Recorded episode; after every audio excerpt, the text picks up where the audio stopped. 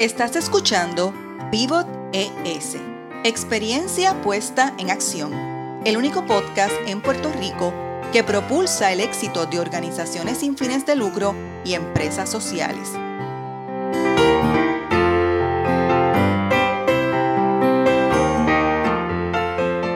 Soy Marieli Rivera, de Changemaker Foundation, y escucharás a líderes que innovan con soluciones para el desarrollo sostenible.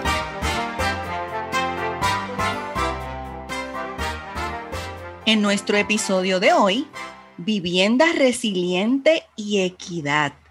Y hoy dialogamos con Elizabeth Colón Rivera, directora ejecutiva de la organización Ponce Neighborhood Housing Services, con más de 10 años de experiencia desarrollando proyectos para diversas comunidades enfocados en temas de educación, arte, igualdad de oportunidades de vivienda, empresarismo y desarrollo económico.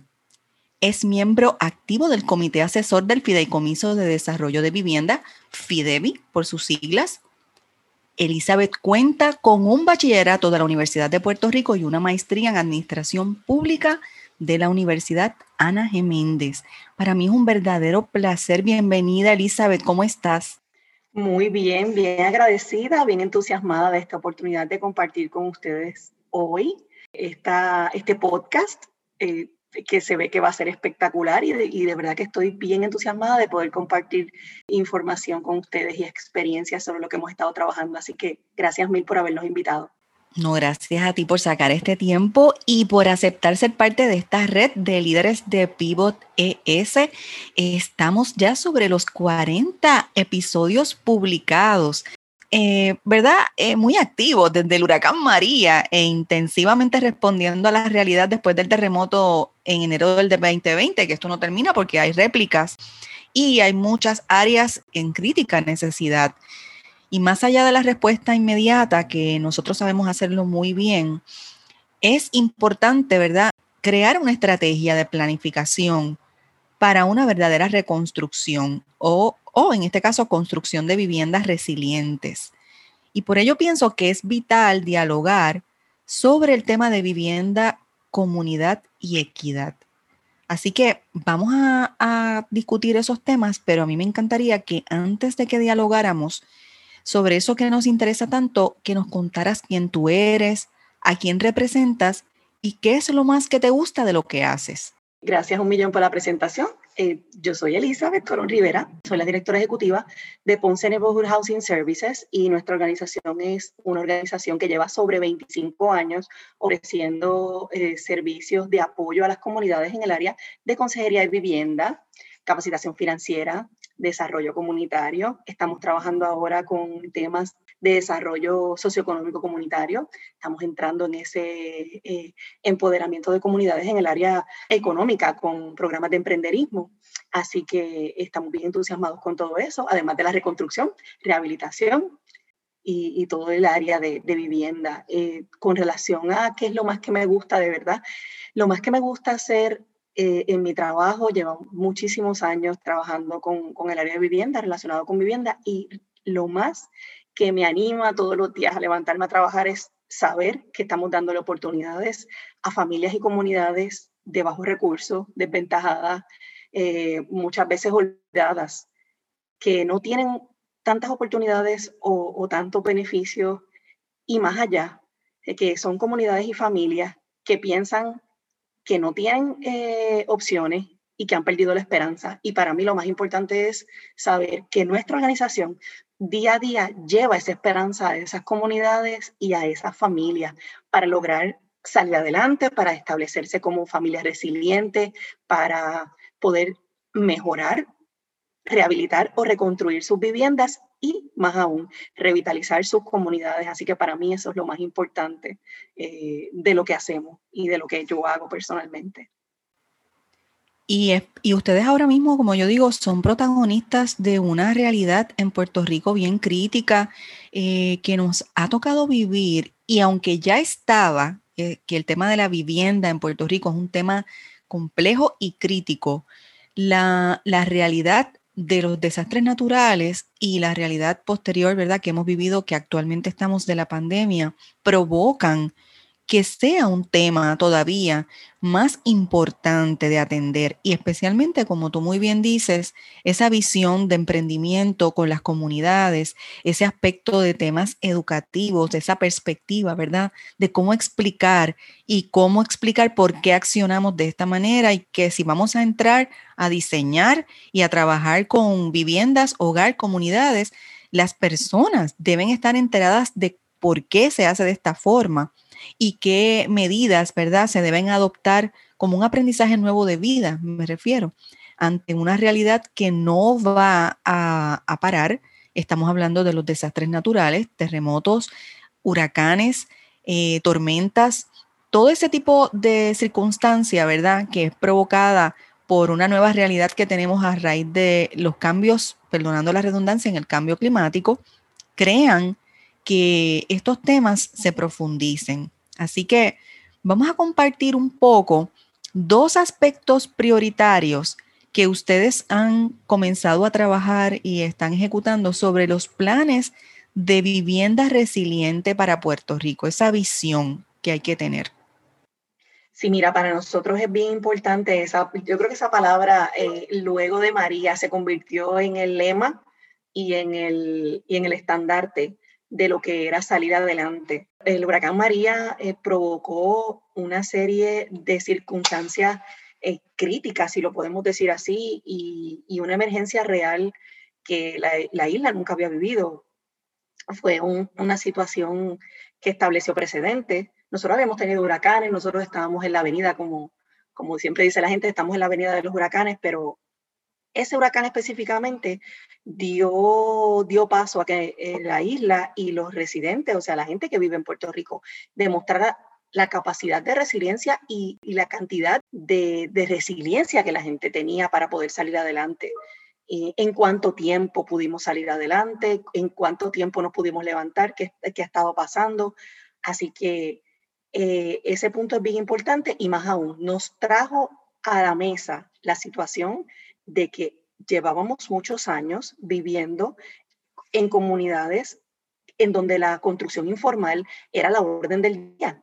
Yo siempre eh, eh, le decía, como en son de broma, a, a los residentes, a los participantes de nuestros programas cuando hacíamos los talleres, miren, esto de usted construir y traer al vecino, al pana, al tío, al sobrino, al cuñado, con la cajita de cerveza, con el barbecue y vamos a construir, eso es muy chévere. El problema es que necesitamos permisos y necesitamos construir bajo las regulaciones, porque cuando ocurren estos desastres es la consecuencia de no seguir esos guidelines, de no seguir esas guías, de no seguir ese cumplimiento.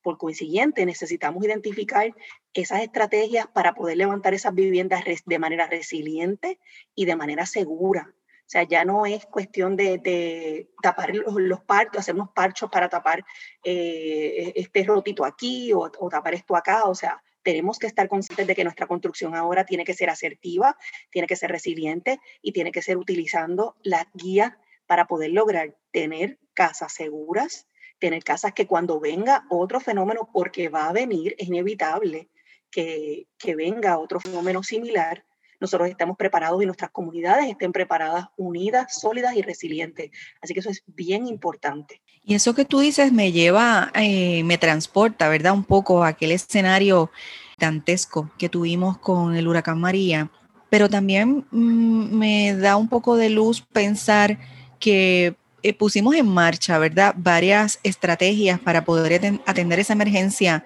y luego poder crear eh, puentes, ¿verdad?, de colaboración que resultaran en, unos proyectos en concreto que en algunas personas ya pueden hablar, ya desde hace más de un año pueden hablar, que lo pueden ver porque la tienen. Tienen una vivienda con una reconstrucción, tienen una vivienda con, con unos o unos planes de seguimiento para poderla mejorar tienen una vivienda eh, con, información de parte del el que vive la vivienda o la, o la familia que vive la vivienda, que pueden entender por qué es importante crear esta conciencia ahora y construir de manera inteligente eh, ya que tú entonces eh, los pones en contexto también de cuánto nos ahorra, ¿verdad? En costos de vida, en, en peligros y en crear una longevidad para que ese techo sea seguro.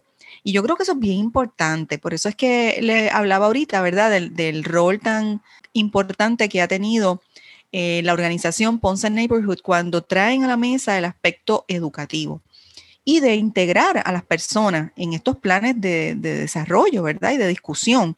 La gente sabe que es cierto lo que estamos haciendo, no es simplemente un plan, ¿verdad? A largo plazo. Y ahí eso nos lleva un poco, Elizabeth, hablar de que para hacer todas estas cosas se necesitan recursos reales, recursos económicos. Cuando ocurre esto de los huracanes Irma y María, ya el gobierno federal eh, obviamente pues declara a Puerto Rico eh, zona de desastre, lo que llaman, y se activan una serie de programas que estamos todavía a tres años y estamos en continuo eh, proceso de planificación con relación al desembolso final de esos fondos. Me refiero a los fondos CDBG. Ya han habido, obviamente, una serie de orientaciones, se han desarrollado las pistas públicas para ciertos tipos de fondos, en este caso MIT, del que estoy hablando, y en otras circunstancias, ¿verdad? Pues nosotros quisiéramos que el dinero estuviese ya, porque sabemos que para poder ejecutar todos estos proyectos y poner las cosas al día, eh, me, refiero en los proyectos de vivienda resiliente, y cómo eso alinea realmente a apalancar, ¿verdad? Ese concepto de vivienda resiliente. Mira, es bien importante que, que las personas sepan y entiendan, primero que nada, un punto súper valioso que tú trajiste y es la educación. Muchas veces notábamos eh, que se hacían los proyectos de rehabilitación y reconstrucción y a la gente se le reconstruía o se le rehabilitaba una casa y aquí ya, ya tienes tu casa reconstruida, tu casa rehabilitada, qué bonito, las fotos, todo espectacular, pero esas personas, esas familias y esas comunidades no se les educaba sobre construcción en cumplimiento, sobre preparación ante un desastre natural, sobre capacitación financiera, o sea, cómo manejar tus finanzas. Has tenido una oportunidad bien importante eh, quizá no has tenido que desembolsar una cantidad de dinero cuantiosa para que tu casa fuera reconstruida o rehabilitada y manejar tus finanzas de manera más saludable y de manera más efectiva. Así que muchas veces eh, notábamos eso, que estas personas no, habían, no eran educadas, o sea, solamente se les rehabilitaba la casa y ya.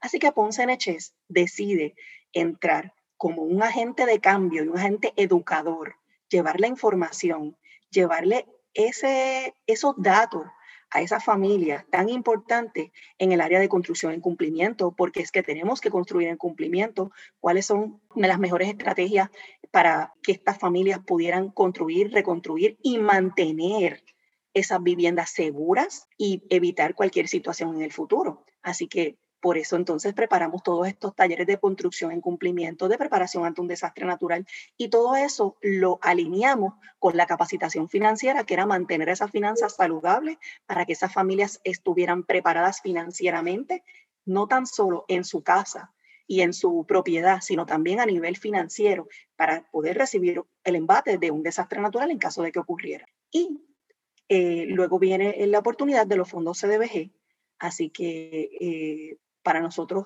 es bien importante que las personas también sepan que estos fondos pues son unos fondos asignados al, gobierno eh, por el gobierno federal que obviamente conllevan una serie de requisitos de elegibilidad y todas esas cosas han sido bien cuesta arriba todo el proceso. Hemos estado trabajando con las familias mano a mano para apoyarlos en el, en el proceso en caso de que no hayan sido elegibles, en caso de que tengan cualquier situación como titularidad, que eso es otro tema que podríamos hacer un, un programa completo sobre el, problema, sobre el problema serio en Puerto Rico con relación a la titularidad y la, la falta de, de, orientación, de apoyo y de guía en esa área. ¿Cuántas familias que tenemos? Yo te podría decir sin temor a equivocarme, miles de familias con situaciones de titularidad en este momento que no fueron elegibles para programas de FEMA y que posiblemente no van a ser elegibles para programas de CDBG debido a esta situación. Y aunque hay un programa de titularidad bajo los fondos CDBG, muchas veces es bien cuesta arriba,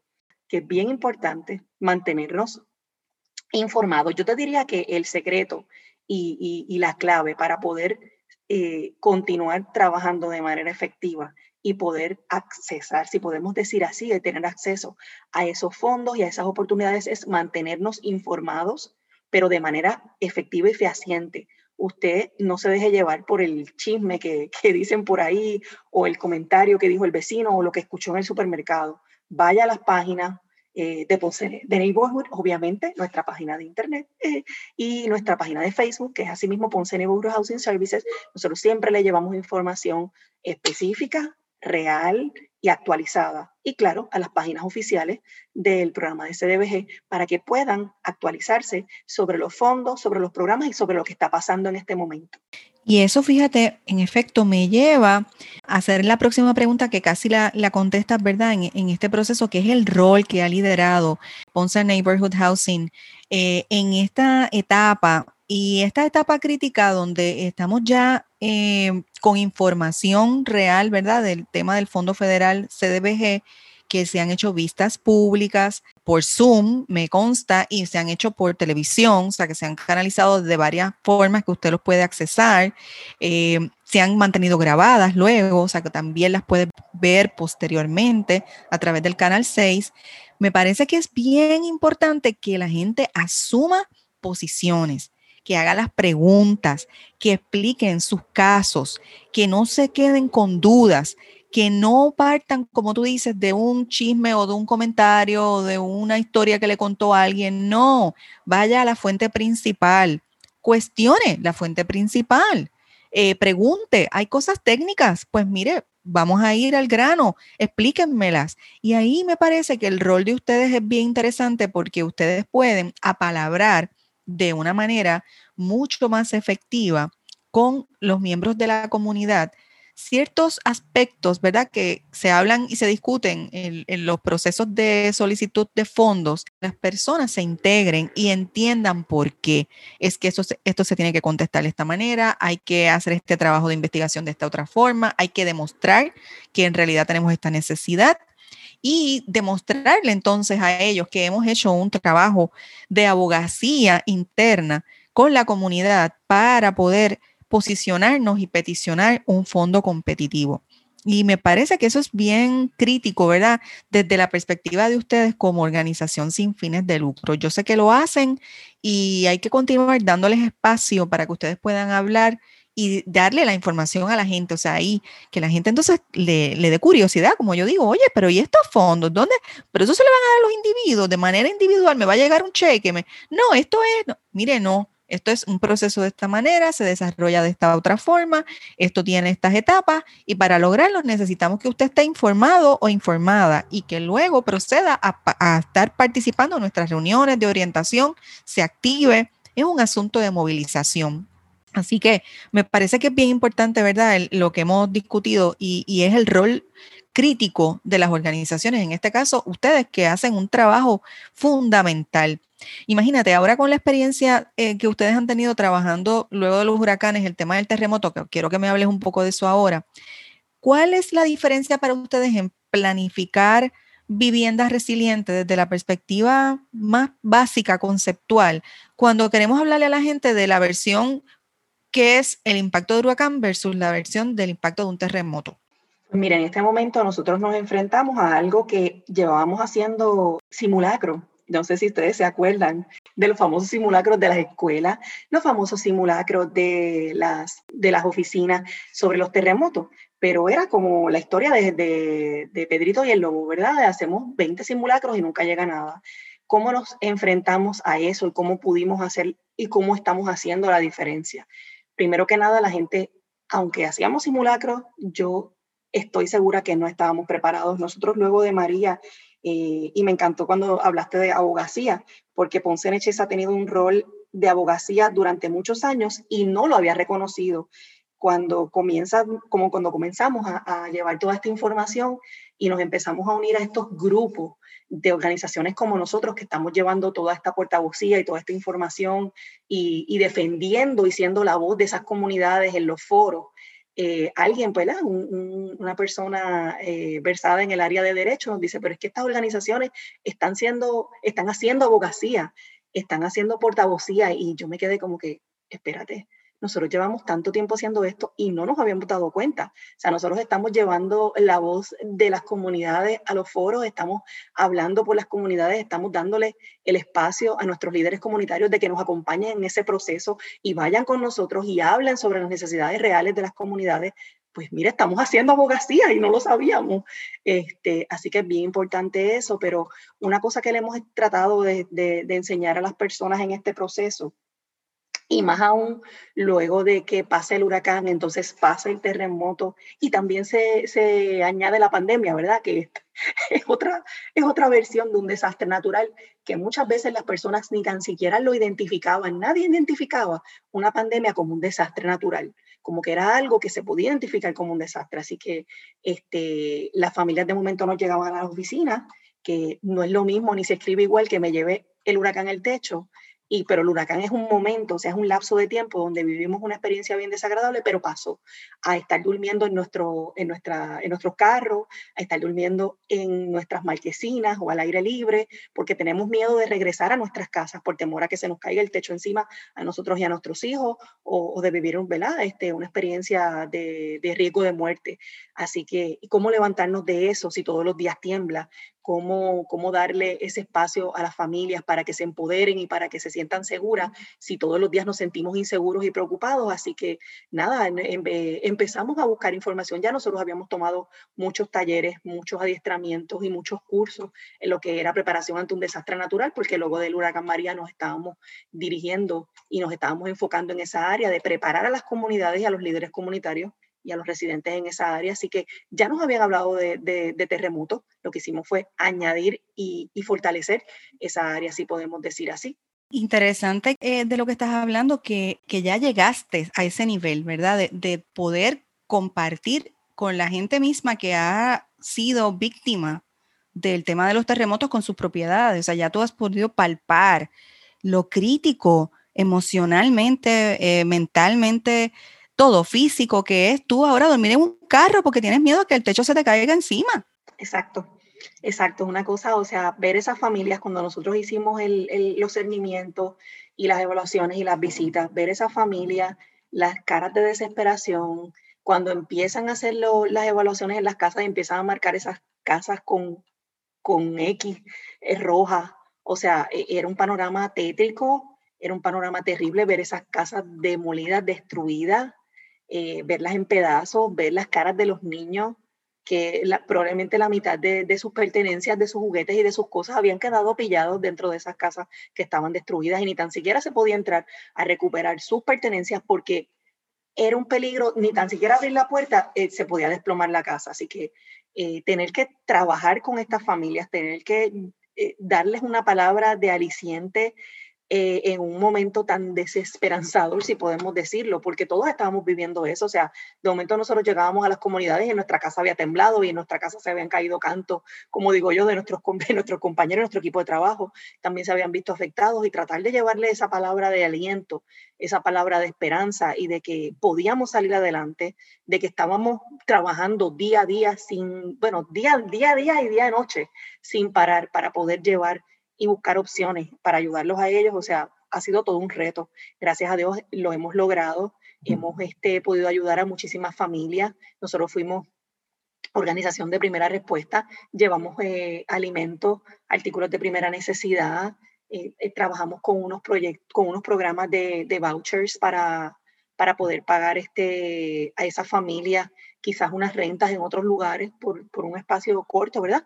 En lo que se resolvían las situaciones, fuimos enlace para ayudarlos como mediadores con, con FEMA, con los bancos, los que tenían eh, hipotecas, porque estamos hablando que no tan solo estas familias tenían sus propiedades y eran de ellos, estamos hablando de familias con hipotecas, donde sus casas se vieron grandemente afectadas y tenían que continuar pagando su hipoteca. Cómo trabajamos esos procesos de moratoria, cómo servimos de enlace y de, y de mediadores en esos procesos de, mitigación de pérdida. O sea, ha, han sido unos procesos muy fuertes donde la organización se ha fortalecido y se ha fortalecido gracias a la oportunidad que nos han dado las familias, las comunidades y nuestros municipios, nosotros impactamos eh, el litoral sur, suroeste, sureste de Puerto Rico y parte del área central también de la isla. Cómo esas familias y con esas comunidades nos han ayudado a fortalecernos viéndolos que aún dentro de la desgracia y dentro de la necesidad y la tragedia, siempre nos reciben con una sonrisa y siempre nos reciben con, con como digo yo, eh, eh, con ese ánimo.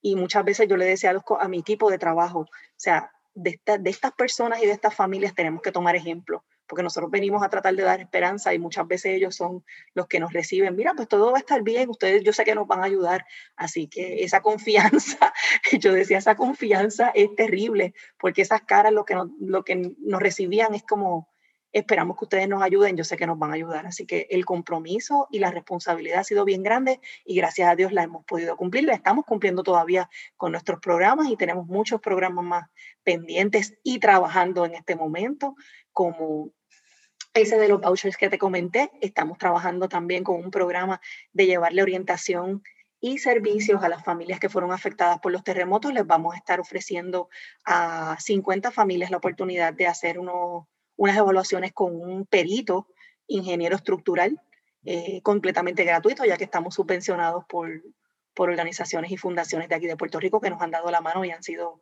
eh, vitales para este proceso y esas familias van a ser beneficiadas con servicios, con educación y más aún con esa oportunidad de poder tener esa evaluación de ese ingeniero que lo va a poder ayudar a identificar el daño real que tiene su casa, que a esta fecha todavía hay muchas personas, han pasado más de, de podemos decir, de 10 meses desde, el terremoto y hay personas todavía que no saben realmente cuál es el daño real que tiene su, vivienda. Así que estamos trabajando con eso para ayudar a esas familias a salir adelante y a identificar las necesidades y identificar esos daños. Y Elizabeth, cuando uno trabaja con personas y familias, uno aprende tanto porque como tú muy bien decías ahorita, ellos básicamente son los que nos dan la fortaleza, ¿verdad?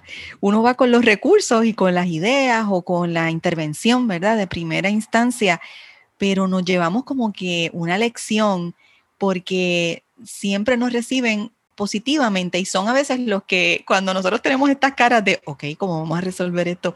Son los que dicen, no, no, todo va a estar bien, o sea, y ellos son los afectados y son las afectadas, y especialmente hablo también de las mujeres que se quedan en muchas ocasiones son las jefas de familia, que se quedan atendiendo después a sus padres mayormente y nos cae toda la responsabilidad de atender y de ayudar. Y en ocasiones no necesariamente eso tiene que ser, ¿verdad? Un, un sello por ser mujeres nos toca, pero tenemos que enseñar a otros y a otras a que les toque también y ser entonces en una, tú sabes, crear, ¿verdad? Esta visión inclusiva de la toma de decisiones y del, liderazgo y del trabajo. Y que si a mí a lo mejor me tocaba entregar suministro, a ti ahora te va, te va, te va a tocar montar todo esto en las cajas y nosotras nos vamos a ir a, hacer los suministros o hacemos nosotras el, el trabajo de investigación y ustedes luego van a hacer el trabajo de educación. O sea, aquí hay un asunto de género bien interesante, ¿verdad? Que se da en todas estas dinámicas y lo traigo porque eh, volvemos, aprendemos un montón cuando trabajamos directamente con la gente. Más allá de ir a llevarles o tratar de pensar, ¿verdad? Que le podemos dar una ilusión o una promesa que es tan, una responsabilidad tan grande, eh, es el aprendizaje de la interacción con, con, todas las personas ese tipo de ayuda que ustedes están ofreciendo, ¿verdad? Con relación a, esta visión de educación sobre viviendas resilientes más enmarcada en el tema de los terremotos. Y eso que tú dices de los vouchers, y eso que tú dices de estos 10 meses que todavía hay personas que, o sea, que tenemos que básicamente experimentar el, proceso de crearles una vivienda. Eh, ¿Dónde están ustedes eh, en esa coyuntura, verdad, de cara al 2021? Mira, ahora mismo eh, nosotros hemos tratado a toda costa de evitar que vuelva a, modelarse o vuelva a repetirse la situación de María, que todavía a tres años, y, desafortunadamente te puedo decir sin temor a equivocarme, porque los hemos visto en nuestra organización y nuestra, nuestro equipo de comunidades ha visitado esas viviendas donde todavía hay techos azules, todavía hay toldos, todavía hay personas eh, que tienen techos de zinc que recogieron luego del huracán, desafortunadamente. Así que hemos tratado de evitar que se vuelva a repetir esa misma situación que ocurrió en María con los terremotos. Desafortunadamente, pues eh, ni tan siquiera se ha podido eh, completar el proceso de identificar los fondos federales para asignar un, como, como quien dice, hablando en el vulgo, un pote real, además de FEMA, porque todavía no hay fondos, como por ejemplo en el caso de María, que eh, ya del huracán Irma y María, que ya se habían establecido y se establecieron eh, gracias a los fondos CDBG, o sea, todavía con el terremoto estamos trabajando con fondos de FEMA, todavía estamos en, en, en, en los fondos de la primera respuesta. Así que imagínate, es como estamos. Eh, nosotros lo que hemos hecho es tratar de sobrepasar eso y llegar a las próximas fases para ayudar a estas familias en este proceso. Desafortunadamente, el evento y el fenómeno del terremoto es mucho más impactante que el mismo huracán. Número uno, porque tuvo todas esas réplicas durante todos esos meses. El impacto físico de las viviendas fue mucho más devastador. Y más aún, el impacto emocional, económico, socioeconómico y comunitario que tuvo, eh, que ha tenido y que continúa teniendo eh, la situación y el evento de los terremotos ha sido mucho más terrible. O sea que de momento nosotros hemos tenido que trabajar con los aspectos, si lo vas a decir, físicos, inmuebles de, de una casa y una estructura, pero entonces hemos tenido que trabajar, que aunque los trabajamos en María también, ese aspecto psicológico, nosotros estuvimos llevando talleres y llevando actividades de, de, resiliencia emocional, de inteligencia emocional, cómo nos preparamos ante un desastre y todas estas cosas, pero luego tener que llevar con más fuerza eh, ese apoyo emocional, ese apoyo eh, de estructura social y comunitaria a, a esas familias y esas comunidades en general para poder ayudarlos en ese proceso de que, ok, tu casa está afectada, eh, en este momento estamos buscando fondos para ayudarte, en este momento lo que tenemos es FEMA, FEMA te está diciendo a lo mejor que no te va, que no te va a, a cubrir todo, o que tu casa está sencillamente inhabitable y le pusieron la Cruz Roja y tú te vas a tener que mover de allí. Pero nos estamos buscando formas de poderte ayudar. Estamos buscando fondos para poderte ayudar todo esto se, se, entrelaza y colapsa junto con la situación de María, o sea, llega este, esta situación de los terremotos y nosotros todavía estamos arrastrando la situación del, del huracán y todavía estamos arrastrando la búsqueda de fondos para poder ayudar a esa familia y de momento esto se complica. Así que eh, ha sido muy fuerte. Nosotros hemos tratado de llevar ese espacio de apoyo a las familias, eh, de buscar soluciones y alternativas de eh, poder brindarle a las comunidades, más allá de una necesidad de poderte eh, ayudarte a recuperar la casa o ayudarte a, rehabilitar o a reconstruir tu casa, es ayudarte a reconstruirte tú como persona, tú como familia o tú como comunidad que has estado viviendo todos estos eventos y todos estos desastres naturales tan corridos y cómo hacerte más fuerte en este proceso y cómo demostrar realmente que somos resilientes y que podemos lograr salir adelante aún dentro de todas las circunstancias y dentro de todo esto que nos ha batido en los últimos tres años. Y como tú dices, Elizabeth, esa fuerza que hay que dar tiene que también emanar de líderes fuertes. Y fuertes me refiero espiritualmente, eh, socialmente, mentalmente, profesionalmente. Y eso es un aspecto tan importante que se nos olvida. Eh, nosotros hemos estado como líderes enfocados en, en atender la emergencia y la, la situación crítica, ¿verdad? Que era, era 24/7, yo creo que era un 48/7, no era un 24/7 lo que hemos tenido. Y entonces hay que buscar ese espacio para nosotros fortalecernos también y continuar, ¿verdad? Eh, emitiendo esa fuerza y esa vitalidad eh, y esa agilidad mental que es tan importante en estos momentos. Y eso, ahora sí que te quiero preguntar cosas desde la perspectiva como líder, que eh, en parte, ¿verdad?, viene a la luz de toda esta experiencia que hemos vivido de las emergencias. ¿Qué dos lecciones aprendidas tú puedes identificar que puedas compartirnos, ¿verdad? Em, tú las puedes plantear como muy tuyas, que tú dices, mira, estas dos lecciones aprendidas, de verdad, con todos estos tres años, eh, esto, esto es lo que he aprendido.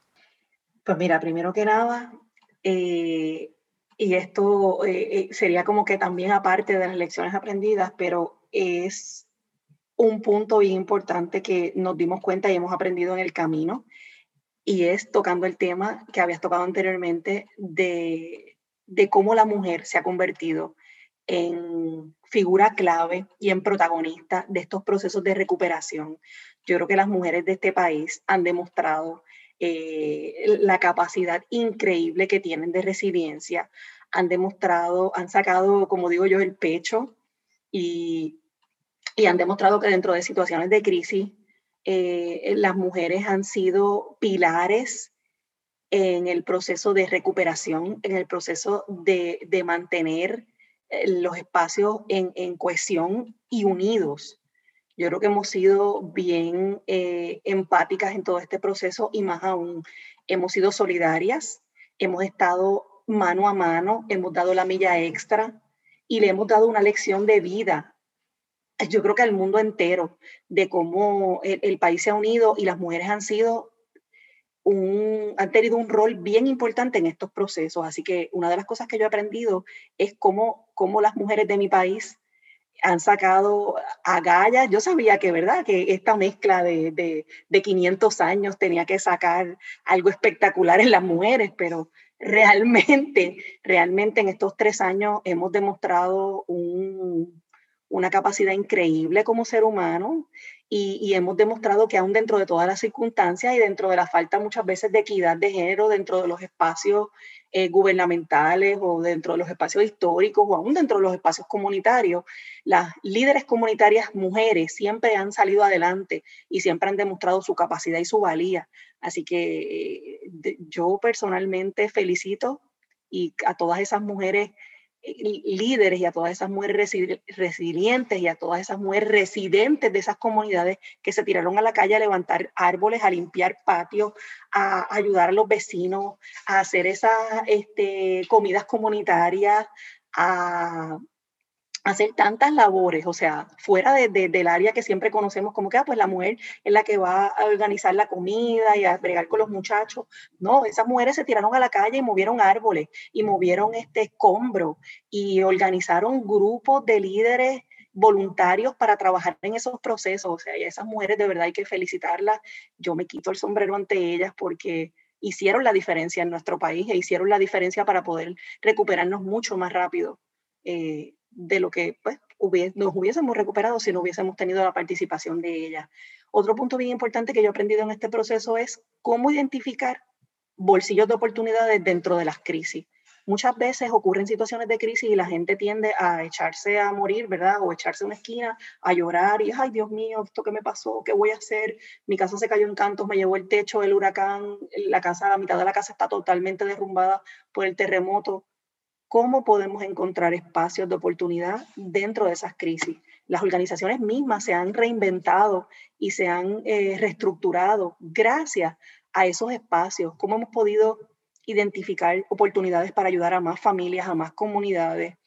Eh, mi mamá siempre decía que, los momentos de crisis era eh, donde la gente sacaba su genialidad y su creatividad a, a flote, así que yo entiendo que sí, dentro de estas circunstancias que han ocurrido, las organizaciones sin fines de lucro y las comunidades han demostrado esa capacidad de poder reinventarse y poder reinventar esos espacios eh, dentro de, una situación de tragedia, cómo encontrar oportunidades para ayudar a, a sus vecinos, a sus compañeros, a sus conciudadanos, y en el caso de las organizaciones, cómo poder servir de manera más efectiva, de manera más eficiente y, lograr llegar a más espacios. Así que es otra lección aprendida y más aún, eh, cómo podemos utilizar los espacios virtuales y las redes sociales eh, para algo más allá que, que sea el, el, área de entretenimiento o compartir chismecitos o, o, compartir qué, qué, cocinamos hoy o qué hicimos, sino compartir estos espacios virtuales y de redes sociales donde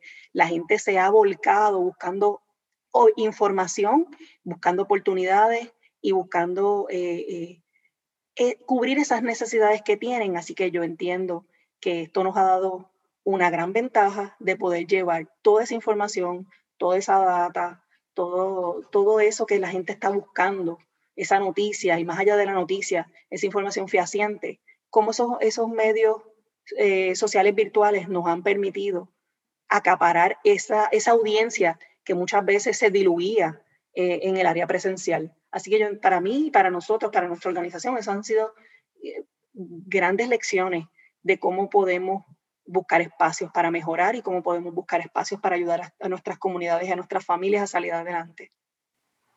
Les recuerdo a todos nuestros escuchas que todas estas lecciones aprendidas, como quedan grabadas de manera virtual en este podcast, se quedan para que se, usted pueda tener acceso a esa biblioteca virtual. Así que Además de esas dos lecciones aprendidas, Elizabeth nos va a hablar de sus dos mejores prácticas como líder y volvemos. Esto es, esto es un intercambio de educación lo que estamos teniendo aquí del liderazgo. ¿Cuáles son tus dos mejores prácticas para liderar en tiempos de continua crisis, verdad? Porque pues nosotros estamos, eh, continuamos en una pandemia. Pues mira, una cosa que, que yo entiendo que de las mejores prácticas que yo siempre he puesto e implementado y siempre he tratado de, que, de llevar ese, ese mensaje para otros líderes es, número uno, escuchar a la gente que está a tu alrededor. Yo pienso que el, el, la, la diferencia de alguien que coordina y organiza a un líder es escuchar la gente que te rodea, escuchar ese insumo de las comunidades, ese insumo de la familia. Realmente ellos son los que están viviendo eh, esas situaciones día a día y tú sentarte y escuchar a esas personas y escuchar lo que está pasando te da un panorama tan amplio que te ayuda a tu poder liderar de manera efectiva y de manera asertiva y no solamente eh, dejarte llevar por tus ideas o, por tu panorama, ¿verdad? Cerrado, sino que tú puedes ampliar tus horizontes y decir, espérate, estas perspectivas que me están trayendo estas personas eh, abonan y, me ayudan a unar esfuerzos para poder llevar un servicio más efectivo y poder ser mucho más eficiente y más asertivo en, estos procesos. Otra práctica bien importante es, eh, yo, yo siempre he creído en la unión y cómo aliarse y cómo buscar colaboraciones con compañeros es vital. Muchas veces eh, nos sentamos solos a pensar y a decir, Dios mío, yo no puedo con esto solo, yo no puedo con esto solo. No tienes que hacerlo solo una de las mejores prácticas que hay es buscar esas colaboraciones, esas alianzas, esos acuerdos colaborativos. Yo pienso que los líderes unidos son mucho más fuertes, son mucho más resilientes. Así que para, para nuestra organización y para mí personalmente, eh, liderando una organización sin fines de lucro, esas han sido las dos prácticas más importantes. Escuchar a mi alrededor, a los que están, tanto mi equipo de trabajo como a las comunidades, como esos eh, residentes que están viviendo día a día todas estas situaciones y ser parte de esos grupos de alianza y de esos grupos de colaboraciones, porque la unión está la fuerza. O sea, si nos paramos en una esquina, ah, yo puedo solo, yo no necesito unirme a nadie. Realmente al final del día te das cuenta que sí, que uniendo esfuerzos, que eh, siendo, estando disponible y estando accesible para, para unirte con otros grupos y con otras este, organizaciones, eres mucho más efectivo y puedes llegar a muchos más lugares. Así que para mí esas dos prácticas son vitales y yo exhorto a esos líderes que están escuchándonos y a esas otras organizaciones que nos están escuchando que, que se den la oportunidad de, de aliarse y colaborar con otras organizaciones y que escuchen a su equipo de trabajo, que escuchen a sus compañeros y que escuchen a esas comunidades y a esa voz eh, del pueblo, si lo podemos decir así, eh, y a esa voz comunitaria, que es la mejor porque es la que nos da la información realmente de lo que está pasando en vivo, no más allá de quizá un chismecito, sino mira, lo que está pasando, lo que está pasando aquí es real, esto está ocurriendo, yo estoy recogiendo esta información porque esto es lo que están viviendo eh, mis residentes de mi comunidad XYZ en el sur, en el norte, en el, en el este, en el oeste o en el centro. O sea, y eso es bien importante. Sí, de primera mano, como uno dice, la fuente principal. Y, y fíjate qué interesante, eh, tú sabes que yo obviamente estoy súper de acuerdo contigo, me encantan esas dos mejores prácticas y, y, un poco contesta la próxima pregunta, estamos ya cerrando esta conversación que vamos a continuar porque te digo que por aquí hay mucha tela para cortar y muchos temas interesantes que tenemos que seguir discutiendo, pero ¿cómo podemos pivotar juntas para acelerar y transformar eh, estos temas sobre vivienda resiliente? y temas de inclusión dentro de las organizaciones sin fines de lucro? Mira, yo eh, siempre he sido partidaria de que eh, los esfuerzos, como te dije anteriormente, unidos tienen más efectividad. Así que yo pienso que una de las formas y una de las maneras para poder acelerar y transformar esas situaciones de crisis y esas, y esas tragedias, si lo podemos decir así, porque lo que vivimos en los últimos tres años han sido tragedias serias, donde familias perdieron viviendas, perdieron familiares y, perdieron la esperanza. Así que yo entiendo que una de las mejores formas de nosotros poder acelerar esto es y llevar un, un, proceso de cambio es unirnos, llevar la educación, ser agentes este, positivos en este proceso, escuchar.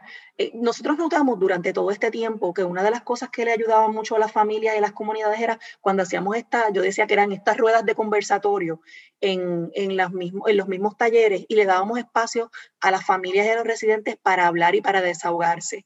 Así que eh, eh, ser ese oído o ser ese, ese hombro en quien se puedan recostar esas familias y ser ese oído en quien ellos puedan decir, mira, esta organización me escucha, es bien importante también. Así que yo entiendo que hay que buscar espacios donde las personas puedan desahogarse, donde las personas puedan hablar y que sientan que realmente esas organizaciones están están siendo un agente de cambio y están ahí para ayudarlos, están ahí para apoyarlos, no solamente para recoger una información, darle un, quizá una caja de comida o ayudarlos con su techo, sino están ahí para darles continuidad, para no dejarlos solos en este proceso y guiarlos y educarlos. Muchas veces las personas se sentían que, ah, mira, pues si lo único que hicieron fue que me trajeron un bolso de comida y ya, no, no, mira, este, vamos a ir más allá, vamos a educarlos, vamos a darle esos espacios. Y si no puedo yo, como estoy aliado o estoy en alianza con otros compañeros de otras organizaciones, te puedo encontrar, te puedo identificar servicios adicionales que te puedan ayudar. Por eso para mí eso es vital, encontrar esos espacios de unión, de colaboración, donde podamos transformar comunidades enteras, donde podamos transformar más allá visiones y perspectivas y, mentes ya que están hechas, porque muchas veces las personas ya tienen sus perspectivas y tienen sus mentes hechas y tienen sus puntos de vista en los que están muy definidos y están muy este, afianzados y anclados en eso. No, yo pienso que esto es así porque esta es mi experiencia, porque esto es lo que he pasado y muchas veces no son las mejores experiencias y muchas veces esos puntos de vista y esas visiones son en detrimento para, para ellos mismos y para su salud mental. Así que eso es bien importante, poder ser agentes de cambio en ese proceso. Y repito, muchos agentes de cambio, porque en, durante estos tres años, las organizaciones sin fines de lucro han demostrado lo, la diferencia y la oportunidad y lo bueno que es ser un agente de cambio, porque muchas veces la gente escucha el cambio y le da miedo. Pues mira, no, muchas veces estas tragedias, si lo podemos decir así, estos desastres naturales ocurren para nosotros transformarnos y, y, ser agentes de cambio y ayudar a otros a cambiar en beneficio de su bienestar y de su calidad de vida. Así que para mí eso es bien importante. En realidad eso es pivotar, porque estamos tratando, ¿verdad?, de transformarnos y de accionar de manera tanto ágil como inteligente, eh, estratégicamente hablando. Así que eso me parece que es súper alusivo a, lo que somos en Pivot ES. Yo estoy tan feliz de que hayamos tenido este diálogo y podríamos continuar. Te prometo que vamos a regresar en próximos episodios porque aquí hay muchos temas importantes que hay que seguir profundizando. Y te agradezco mucho, mucho haber estado compartiendo con nosotros toda esta experiencia. Tu conocimiento es esencial y el conocimiento de tu equipo de trabajo. Eh, vamos a estar nuevamente eh, para futuros temas de emprendimiento discutiendo, porque esto hay que continuarlo. Así que si te gustó este episodio, Elizabeth, yo te invito a que lo compartas y que a nuestros radio audio escuchas, bueno, y radio escuchas porque tenemos Buena Vibra Radio que está conectada con nosotros desde la Florida, que nos escuchen a través de las plataformas en Spotify, iTunes Teacher, Google Podcasts, Apple Podcasts, Anchor, iBox, Buena Vibra, que era lo que comentaba en Orlando.